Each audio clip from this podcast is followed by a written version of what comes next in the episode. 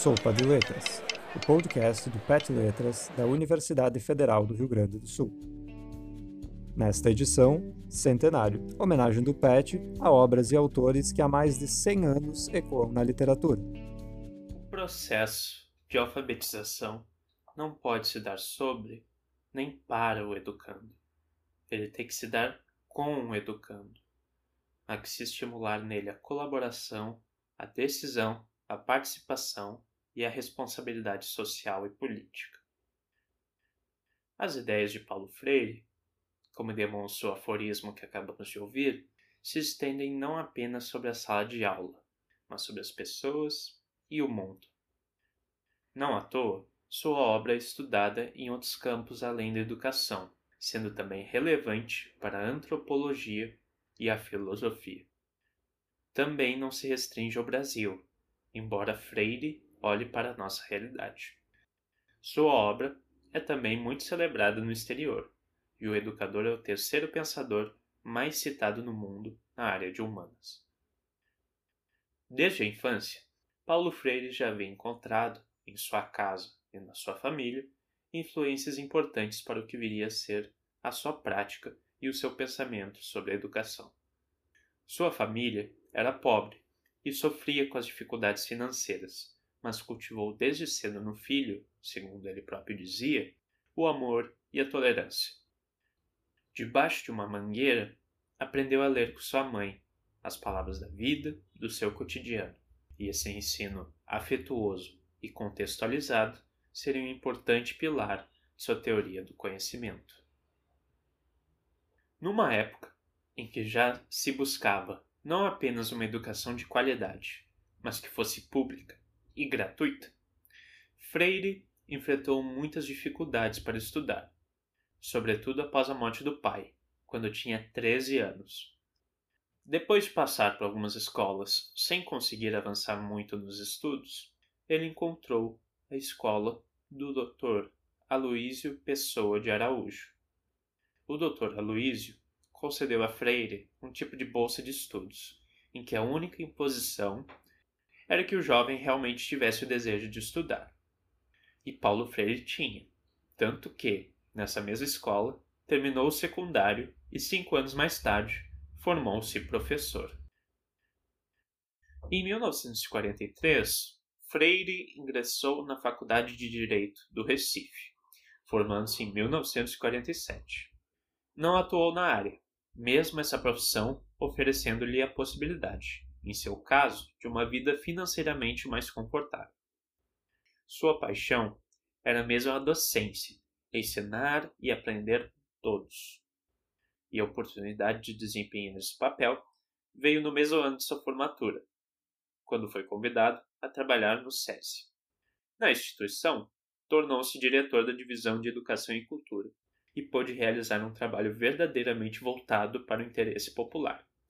Escutou e valorizou o escutado, o que vinha do povo, parte constitutiva da sua visão sobre educação e do que viria a ser o método Paulo Freire de alfabetização.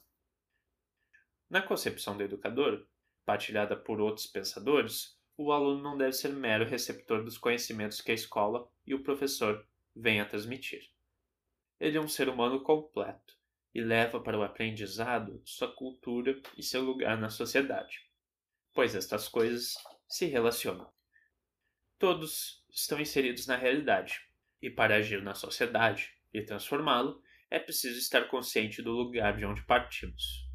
Mas por tentar construir uma educação que ajudasse os alunos a se constituírem como sujeitos autônomos, sociais e políticos, o educador chegou a ser chamado de doutrinador, foi preso e também exilado durante a ditadura militar.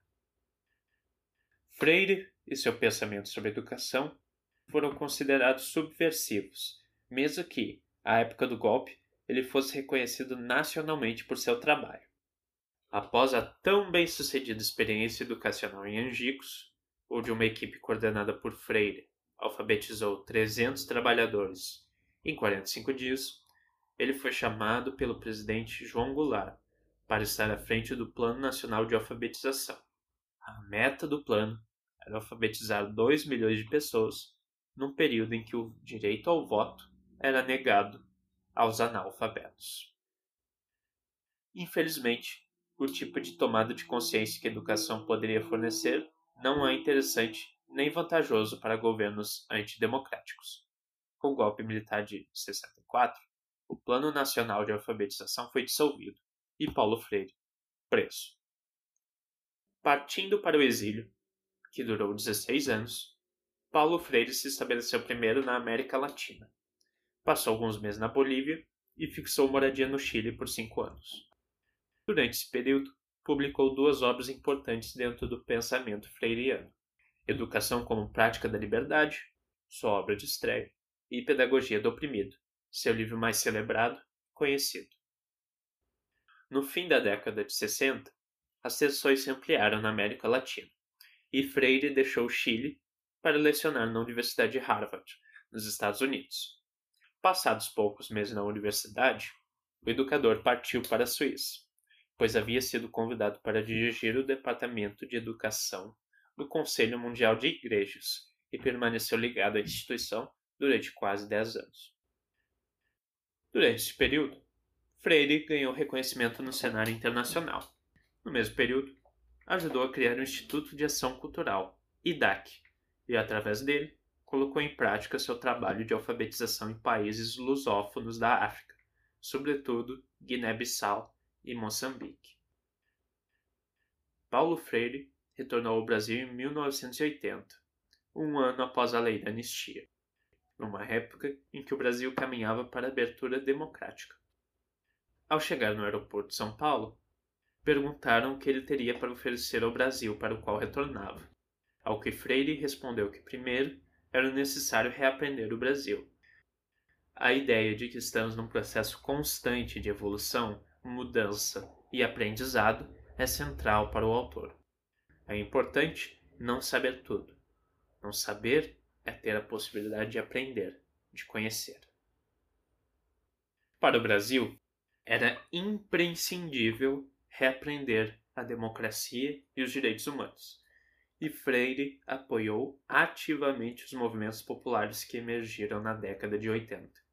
Num primeiro momento, filiou-se ao Partido dos Trabalhadores, foi secretário da Educação e também ajudou a criar o um movimento de alfabetização da cidade de São Paulo. Num segundo momento, a partir de 1991, deixa o cargo de secretário para se dedicar novamente à escrita e à docência, assinando inclusive obras colaborativas. Freire teve uma vida inquieta, numa extensa trajetória que misturava e se construía entre a prática e a teoria. Seu pensamento é muito importante no campo do construtivismo na educação, da pedagogia crítica e da pedagogia da libertação, central para o educador. Freire integrou o Júri Internacional da Unesco, foi nomeado doutor honoris causa em diversas universidades pelo mundo e foi eleito patrono da educação no Brasil em 2012. Ainda assim, disse em entrevista que preferia ser lembrado simplesmente como alguém que amou profundamente o mundo, as pessoas, a natureza e a vida. Podemos dizer também que ele amou lecionar e tratou com seriedade e respeito a educação, os professores e os alunos, e que este é seu grande legado. Sua obra é uma necessidade, principalmente num país que ainda lida com altos índices de analfabetismo e analfabetismo funcional. Ela precisa constituir o movimento contínuo de repensar a educação e torná-la capaz de comunicar-se com todos e de educar sujeitos críticos e conscientes. Esse é um dos pilares para a sociedade mais justa que ainda não podemos atingir, mas que só poderia ser a finalidade de um método tão revolucionário e transformador quanto o de Paulo Freire. Olha, eu acho, para concluir, eu acho que isso é um direito dos jovens, um direito nosso, dos jovens como dos velhos também, dos velhos que não se deixam envelhecer. O direito de continuar conhecendo, o direito de continuar curioso. Por exemplo, eu, eu, apesar da minha idade, eu tenho horror, precisamente porque eu me sinto muito moço, eu, eu tenho horror a dar conselhos, e não dou nem a meus netos. Mas se eu tivesse de dar algum conselho a vocês aqui hoje, seria, seria exatamente o seguinte: não permitam matar em vocês a curiosidade permanente diante do mundo.